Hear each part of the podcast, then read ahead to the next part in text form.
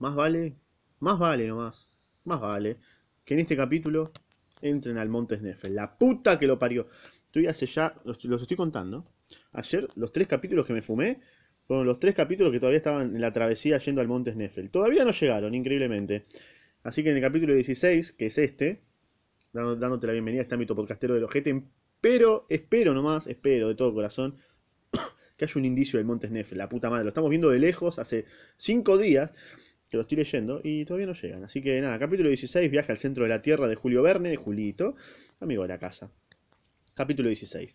Cenamos rápidamente y se acomodó cada cual todo lo mejor que pudo. La cama era bien dura, claro, porque habían quedado en la casa de un campesino, creo. El abrigo poco sólido y la situación muy penosa a 5.000 pies sobre el nivel del mar. Bueno, creo que ayer estaban a 3.200, estuvieron a 1.200, 2.000, bueno. Acá llegaron ya a los 5.000 pies sobre el nivel del mar. Sin embargo, mi sueño fue tan tranquilo aquella noche, una de las mejores que había pasado desde hacía mucho tiempo, que ni siquiera soñé. A la mañana siguiente nos despertó medio helados, un aire bastante vivo. El sol brillaba espléndidamente. Bien, abandoné mi lecho de granito y me fui a disfrutar del magnífico espectáculo que se desarrollaba ante mi vista. Me situé en la cima del pico sur del Sneffel, el pico sur, la puta madre, desde el cual se descubría la mayor parte de la isla. ¿Qué hice? Ah, no, soy un salchicha. Ah, acá está. ¿Eh? ¿Dónde está? La mayor parte de la isla. La óptica, común a todas las grandes alturas, hacía resaltar sus contornos, en tanto que las partes centrales parecían oscurecerse. Hubiérase dicho que tenía bajo mis pies uno de esos mapas en relieve de, Hel de Helbesmer. Veía los valles profundos cruzarse en todos sentidos, ahondarse los precipicios a manera de pozos, convertirse los lagos en estanques y en arroyuelos los ríos. A mi derecha se sucedían innumerables ventisqueros multiplicados y multiplicados picos, multiplicados picos, algunos de los cuales aparecían coronados por un penacho de humo. Las ondulaciones de estas infinitas montañas, cuyas capas de nieve les daban un aspecto espumoso, me recordaban la superficie del mar cuando las tempestades las, la agitan. Si me volvía hacia el oeste, contemplaba las aguas del océano, en toda su majestuosa extensión, cual si fuese a continuación de aquellas aborregadas cimas. Bien, apenas distinguían mis ojos dónde terminaba la tierra y daban comienzo las olas. Bien, lindo paisaje nos acaba de describir el, eh, Axel. Me abismé de esta suerte en el éxtasis alucinador que producen las altas cimas, y esta vez sin vértigo alguno, pues al fin me iba acostumbrando a estas contemplaciones, sublimes. Mis delumbradas miradas se bañaban en la transparente irradiación de los rayos solares. Me olvidé de mi propia persona y del lugar en que me encontraba para vivir la vida de los trasgos o de los silfos, imaginarios habitantes de la mitología escandinava. Me embriagué con las voluptuosidades de las alturas, sin acordarme de los abismos en que dentro de poco me sumergiría mi destino. Pero la... Ah, ya sabe que va a entrar, bien. Pero la llegada del profesor y de Hans, que vinieron a reunirse conmigo en la extremidad del pico, me volvió a la realidad de la vida. Mi tío se volvió hacia el oeste y me señaló con la mano un ligero vapor, una bruma, una apariencia de tierra que dominaba la línea de las olas. Groenlandia, me dijo. Groenlandia, exclamé yo. Sí, solo dista de nosotros 35 leguas y durante los deshielos llegan los osos blancos hasta Islandia sobre los témpanos que arrastran las corrientes hacia el sur. Pero esto importa poco. Nos hallamos en la cumbre de los Sneffels. Al fin. Al fin. Nos hallamos en la cumbre de los Sneffels. Aquí tienes sus dos picos, el del norte y el del sur. Hans va a decirnos ahora qué nombre dan los irlandeses a este en que nos encontramos. La puta madre. Llegaron, boludo. Bien. Formulada la pregunta, el cazador respondió. Escartaris. Mi tío me dirigió una mirada de triunfo. ¡Al cráter! exclamó entusiasmado. Al fin, puta que lo parió era ahora. El cráter del Sneffels tenía forma de cono invertido, cuyo orificio tendría aproximadamente media legua de diámetro. Calculó su profundidad en dos mil pies, sobre poco más o menos, ¿no? Júzguese lo que sería semejante recipiente cuando se llenase de truenos y llamas. El fondo de este embudo no debía medir arriba de 500 pies de circunferencia, de suerte que sus pendientes eran bastante suaves y permitían llegar fácilmente a su parte interior, inferior. Perdón. Involuntariamente comparaba yo este cráter con un enorme trabuco ensanchado, y la comparación me llenaba de espanto. Introducirse en el interior de un, trabuco, pensaba mi fuero interno. ¿Qué puede estar cargado y dispararse al menor choque? Solo puede ocurrírsele a unos locos. Pero para retroceder era tarde. Y sí, ya estás en Islandia, bro, ya está, como que. Está jugadísimo. Hans, con aire indiferente, se colocó de nuevo al frente de la caravana y yo le seguía sin despegar los labios. Claro, para Hans, ir al centro de la Tierra es como una pelotudella. Es como que. Che, ¿de qué? No, llevo unos par de pelotudos al centro de la Tierra, nada más, ¿viste? Una, una gilada. Al fin de facilitar el descenso, describía el cazador, dentro del cono, elipses muy prolongadas. Era preciso marchar por entre rocas eruptivas, algunas de las cuales, desprendidas de sus alveolos, de sus alveolos, se precipitaban a saltos hasta el fondo del abismo. Su caída determinaba repercusiones de extraña sonoridad. Sí, me, me imagino, ¿no? Voy a tirar una piedra al centro de la Tierra. ¿eh? No, llega, no llega nunca. Algunas partes del cono formaban ventisqueros inferiores. Hans avanzaba entonces con la mayor precaución, sondando el suelo con su bastón errado para descubrir las grietas. En ciertos pasos dudosos se hizo necesario atarnos unos a otros por medio de una larga cuerda, a fin de que si, a fin de que si alguno rebalaba de improviso, quedase sostenido por los otros.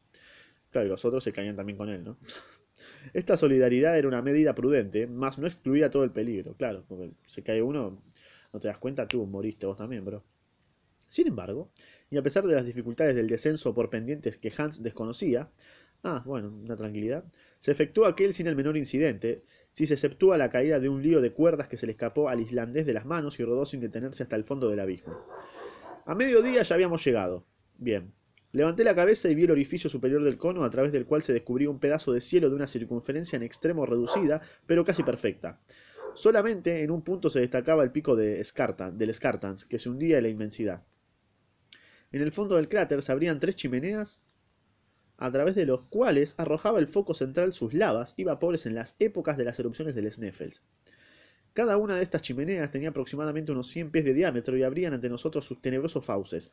Ya no tuve calor para hundir mis miradas en ellas, pero el profesor Leidenbrock había hecho un rápido examen de su disposición y corría jadeante de una a otra, gesticulando y profiriendo palabras ininteligibles. Hans y sus compañeros, claro, que estaban con tres pelotudos que le llamaban las cosas, sentados sobre trozos de lava, le contemplaban en silencio, tomándole sin duda por un loco. de repente lanzó un grito mi tío. Yo me estremecí, temiendo que se hubiera resbalado y hubiese desaparecido en alguna de las cimas. Pero no, lo vi enseguida con los brazos extendidos y las piernas abiertas, de pie ante una roca de granito que se erguía en el centro del cráter como un pedestal enorme hecho para sustentar la estatua de Plutón. Se hallaba en la actitud de un hombre estupefacto, su estupefacción se trocó de un hombre estupefacto, su estupefacción se trocó inmediatamente en una alegría insensata. Axel, Axel, exclamó, ven, ven. Acudí inmediatamente. Ni Hans ni los islandeses se movieron de sus puestos. Mira, me dijo el profesor. Y participando de su asombro, aunque no de su alegría, leí sobre la superficie de la roca que miraba hacia el oeste, grabado en caracteres rúnicos, medios gastados por la acción destructora del tiempo, este nombre mil veces maldito. Bueno, hay como unas siglas, que no, no, son letras, no son nada, no ni siquiera tienen sentido, son como pinturas rupestres, digamos, ¿no? Como siglas rupestres, algo así. Eh, Arne exclamó mi tío. ¿Dudarás todavía? Sin responderle, me volví a mi banco de lava, consternado. La evidencia me anonadaba. Creo que es lo mismo que estaba en el libro, ¿puede ser? Puede ser, puede ser. No, no lo confirmo porque no me acuerdo exactamente, pero puede ser que sea lo mismo que encontró en el libro. Ignoro cuánto tiempo permanecí sumido a mis reflexiones. Lo que sé únicamente es que al levantar la cabeza solo vi a mi tío y a Hans en el fondo del cráter. Los islandeses habían sido despedidos, ya se fueron a la mierda, y bajaban a la sazón las pendientes exteriores del Sneffels para volver a Stapi. Bien, ya están los tres solos. Hans dormía tranquilamente al pie de una roca. Eh, Hans no se hace drama, ¿viste? Hans le chupa todo un huevo. Sobre un lecho de lava. Mi tío daba vueltas por el fondo del cráter como la fiera que cae en la trampa de un cazador. Yo no tenía ni ganas de levantarme ni fuerzas para hacerlo, y siguiendo el ejemplo del guía, me entregué a un doloroso sopor, creyendo oír ruidos o sentir sacudidas en los flancos de la montaña. De este modo transcurrió aquella primera noche en el fondo del cráter. Bien. Bien, bien. Encontraron la sigla de, de, Sacnu, ¿no? De Sacnusem, de Arne Sacnusem. A la mañana siguiente, un cielo gris, nebuloso y pesado se extendía sobre el vértice del cono. Aunque no lo hubiera notado por la obscuridad del abismo, la cólera de mi tío me lo habría hecho ver. Pronto comprendí el motivo, y un rayo de esperanza brilló en mi corazón. Ved por qué. De las tres rutas que ante, nosotras, ante nosotros se abrían, solo una había sido explorada por Sagnussen. ¿Opa? ¿Opa? Según el sabio islandés, debía reconocérsele la particularidad señalada en el criptograma de que la sombra del Seartaris acariciaba sus bordes durante los últimos días del mes de junio. Se podía considerar, pues, aquel agudo pico como el, el ñomón, de un inmenso cuadrante salar, cuya sombra de un día determinado señalaba el camino del centro de la Tierra. Ok, había tres caminos y uno solo, eh, uno solo descubrió San y lo recorrió. Es decir, que hay dos otros dos que no tenés ni idea. Yo iría por el que ya está conocido. Los otros dos es como que, bueno, después, ¿viste? Ahora primero vamos por el conocido. Por lo menos yo, ¿no? En esa situación. Obviamente, acá ahora, mientras, como lector, quiero que entren a los otros dos, ¿me entendés? Pero si estoy como Axel, digo, vamos al seguro, ¿no? Como que ya está. Ahora bien, oculto el sol, toda sombra era imposible, faltando por consiguiente la anhelada indicación. Estábamos a 25 de junio. Si el cielo permanecía cubierto por espacio de seis días, sería necesario aplazar la observación para otro año. Ah, la recabía, ¿viste? Renunció, renunció a descubrir la cólera impotente del profesor Lidenbrock. Transcurrió el día sin que ninguna sombra viniese a proyectarse sobre el fondo del cráter. Hans no se movió de su puesto. Sí, Hans está, eh, le chupa toda la verga, ¿viste? Sin embargo, debía llamarle la atención nuestra inactividad. Mi tío no me dirigió ni una sola vez la palabra. Bueno, sus miradas, dirigidas invariablemente hacia el cielo, se perdían en su matiz gris y brumoso. El 26 transcurrió del mismo modo. Una lluvia mezclada de nieve cayó durante el día entero. Hans construyó con trozos de lava una especie de gruta. Yo me entretuve en seguir con la vista los millares de cascadas naturales que descendían por los costados del cono, cada piedra del cual acrecentaban sus ensordecedores murmullos. Mi tío ya no podía contenerse. Había en realidad motivo para hacer perder la paciencia al hombre más cacha, cachazudo, porque aquello era naufragar dentro del puerto. Pero con los grandes dolores el cielo, pero con los grandes dolores el cielo mezcla siempre las grandes alegrías y reservaba al profesor Lidenbrock una satisfacción tan intensa como sus desesperantes congojas.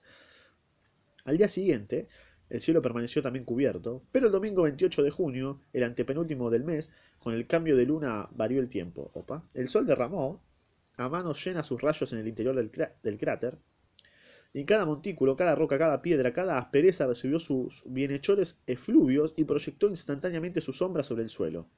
Entre todas estas sombras, la, la del se dibujó con, como, una como una arista viva y comenzó a girar de una manera insensible, siguiendo el movimiento del astro esplendoroso. Mi tío giraba con ella. A mediodía, en su periodo más corto, vino a lamer dulcemente el borde de la chimenea central. Esa es, esta es, exclamó el profesor entusiasmado. Al centro de la tierra, añadió enseguida en danés. Yo miré a Hans. Forut, dijo este con su calma acostumbrada. Adelante, respondió mi tío. Era la luna, era la una y trece minutos de la tarde. Picante. Bueno. Bueno, el sol dio perfectamente el día indicado que dijo Sagnussen y ya están por entrar al centro de la Tierra. Espectacular, ¿no? Espectacular. Bueno, no sé qué estás esperando que diga, ¿no? No escuchar el próximo capítulo ya, no, no tenés ni que, ni que dudarlo. Si no vas a escucharlo, sos un, no sé, un boludo. Eh, nada, no escucharlo ya, ya, ya, ya.